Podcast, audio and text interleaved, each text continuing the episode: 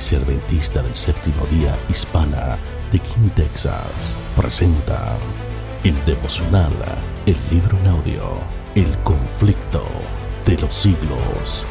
Bienvenidos a un espacio de meditación donde su corazón será lleno de esperanza. Mi querido amigo, tenemos el privilegio de caminar juntos en los últimos capítulos del conflicto de los siglos. Hoy capítulo 40, el tiempo de angustia. Y en aquel tiempo se levantará Miguel, el gran príncipe que está por los hijos de tu pueblo, y será tiempo de angustia cual nunca fue desde que hubo gente hasta entonces. Mas en aquel tiempo será libertado tu pueblo, todos los que se encuentren escritos en el libro. Daniel 12.1. Este versículo marca el día en el que Jesús deje de interceder en el santuario celestial y anuncie con tono solemne el que es injusto sea injusto todavía, y el que es sucio sea sucio aún, y el que es justo sea justo todavía, y el que es santo sea aún santo. Apocalipsis 22:11. Cada caso habrá sido fallado para vida o para muerte. Cristo ha hecho propiciación por su pueblo y borrado sus pecados. A la vez que Jesús sale del santuario, las tinieblas envuelven a los habitantes de la tierra, en lo que será un tiempo terrible al que el versículo llama tiempo de angustia. Ya no hay más intercesión por parte de Jesús, puesto que la paciencia de Dios ha concluido, ya que el mundo ha rechazado su misericordia, despreciado su amor y pisoteado su ley. El tiempo de gracia se habrá acabado para ellos. Los que honran la ley de Dios han sido acusados y se los mira como si fueran la causa de las terribles convulsiones de la naturaleza y de lo que está pasando en la tierra. La decisión irrevocable del santuario ha sido ya pronunciada y el destino del mundo ha sido determinado para siempre, pero los habitantes de la tierra no lo saben. Una vez que el sábado llegue a ser el punto especial de controversia en toda la cristiandad, la pequeña minoría que se niega a someterse a la institución de la Iglesia y a la ley del Estado será perseguida. El pensamiento de los perseguidores será el siguiente, vale más que estos pocos sufran y no que las naciones enteras sean precipitadas a la confusión y la anarquía. La noche de la aflicción de Jacob, cuando luchó en oración para ser librado de manos de Saúl, Génesis 33 del 24 al 30, representa la prueba por la que pasará el pueblo de Dios en el tiempo de angustia. Jacob tenía como única esperanza la misericordia de Dios, su único amparo era la oración. Confesión, reconocimiento y humillación acompañaron a Jacob en su encuentro con el ángel, con quien luchó confiado totalmente en la misericordia de Dios, porque Él siempre cumple su pacto. Se aferró tembloroso a las promesas de Dios y el amor infinito no pudo rechazar la súplica del pecador. Como señal de su triunfo y como estímulo para otros que imitasen su ejemplo, se le cambió el nombre. En lugar del que recordaba su pecado, recibió otro que conmemoraba su victoria. Satanás lo había acusado y había intentado mantenerlo en un sentimiento de culpabilidad que casi lo llevó a la desesperación, pero confió en Dios y se aferró por la fe a la promesa.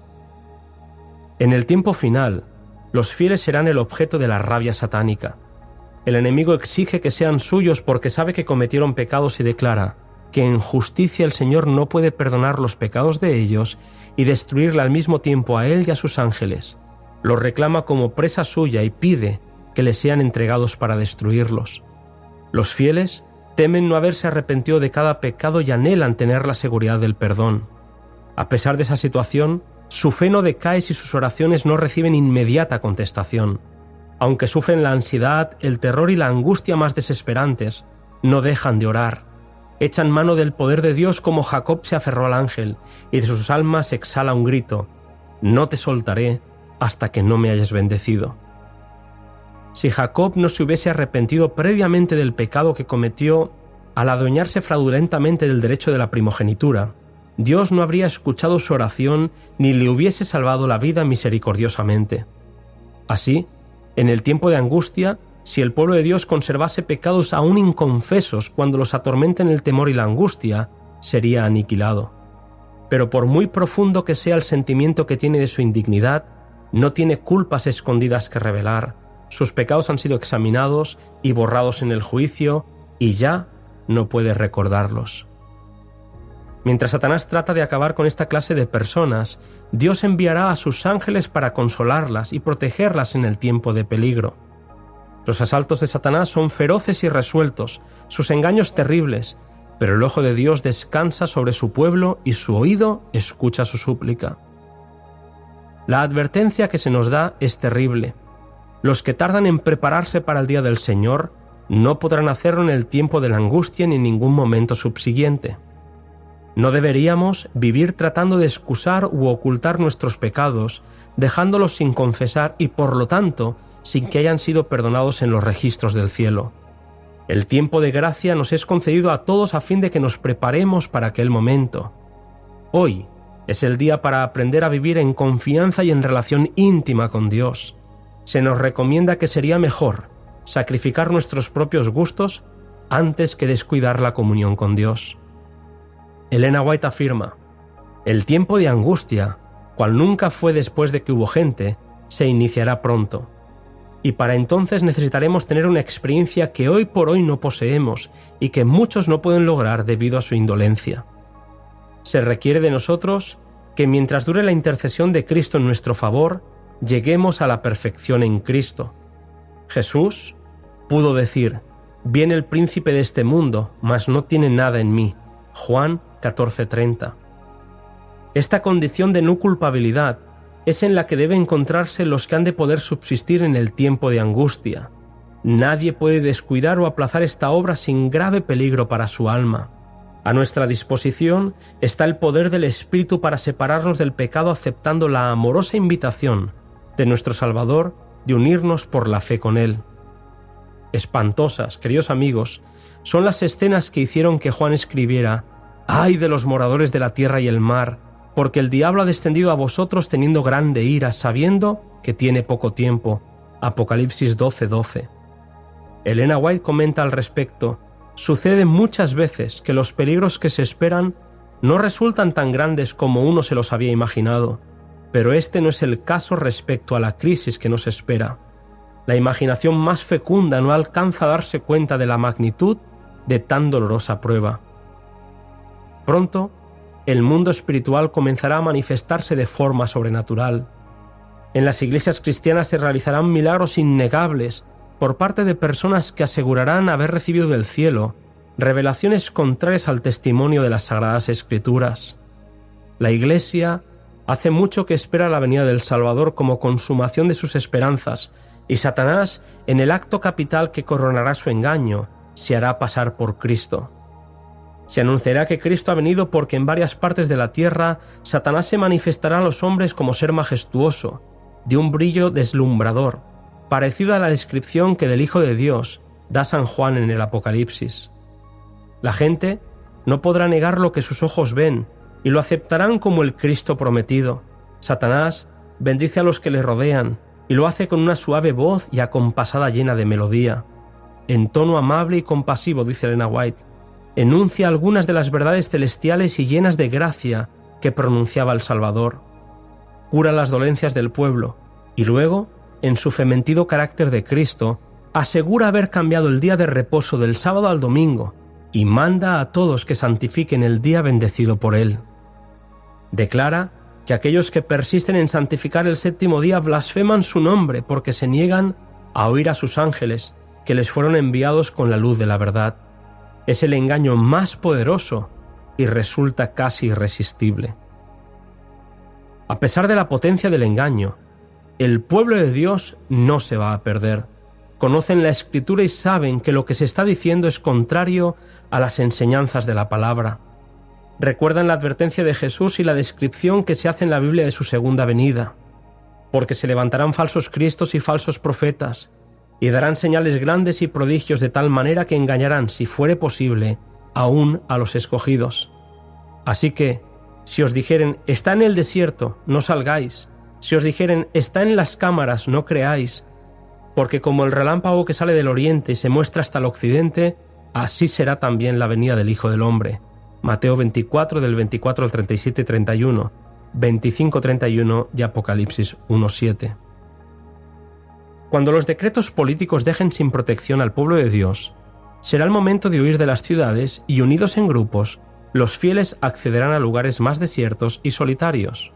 Otros, según se nos describe, serán arrojados en cárceles sin que ninguna mano humana se disponga a socorrerlos. Los fieles saben que Dios no se ha olvidado de ellos. Ya lo había prometido. ¿Puede una madre olvidar a su niño de pecho y dejar de amar al hijo que ha dado a luz?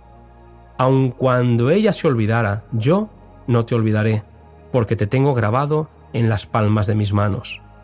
Isaías 49, 15 y 16. Aunque estén abandonados a los ojos de los hombres, los fieles en esta hora de pruebas saben que Dios dijo, al que os toca, toca a la niña de mis ojos. Zacarías 2.8. Finalmente, después de mucha paciencia, Dios ejecutará sus juicios sin mezcla de misericordia. Se ha abusado de sus hijos y la paciencia de Dios ha llegado a su final. Dios es paciente y misericordioso, pero de ninguna manera tendrá por inocente al culpable. Apocalipsis describe las plagas que caerán sobre los habitantes de la tierra que adoran a la bestia y a su imagen y reciben su marca. Se nos dice que estas plagas no serán universales, pues de lo contrario los habitantes de la tierra serían enteramente destruidos. Sin embargo, serán los azotes más terribles que hayan sufrido jamás los hombres. Muchos invocarán una protección divina que hasta ese momento habían rechazado. Para los fieles, la Biblia promete, Él te librará del lazo del cazador, de la peste destructora. Con sus plumas te cuidará, y debajo de sus alas estarás seguro. Escudo y adarga es su verdad. No tendrás temor de espanto nocturno, ni de saeta que vuele de día, ni de pestilencia que ande en la oscuridad, ni de mortandad que en medio del día destruya. Caerán a tu lado mil y diez mil a tu diestra, mas a ti no llegará. Ciertamente con tus ojos mirarás y verás la recompensa de los impíos, porque tú has puesto a Jehová, que es mi esperanza, al Altísimo por tu habitación. No te sobrevendrá mal ni plaga tocará tu morada. Salmo 91 del 3 al 10. Este tiempo angustioso será acortado por amor a los escogidos. Se nos dice que el fin vendrá más pronto de lo que los hombres esperan. Pronto su gloria se revelará, saldrá el sol de justicia. Cristo el vencedor todopoderoso ofrece a sus cansados soldados una corona de gloria inmortal, y su voz se deja oír por las puertas entornadas. He aquí yo estoy con vosotros, no temáis. Conozco vuestras penas, he cargado con vuestros dolores. No estáis lidiando contra enemigos desconocidos. He peleado en vuestro favor, y en mi nombre sois más que vencedores. Aunque el tiempo de angustia es una prueba terrible para el pueblo de Dios, es el momento en el que todo verdadero creyente debe mirar hacia arriba a fin de que por la fe pueda ver el arco de la promesa que le envuelve.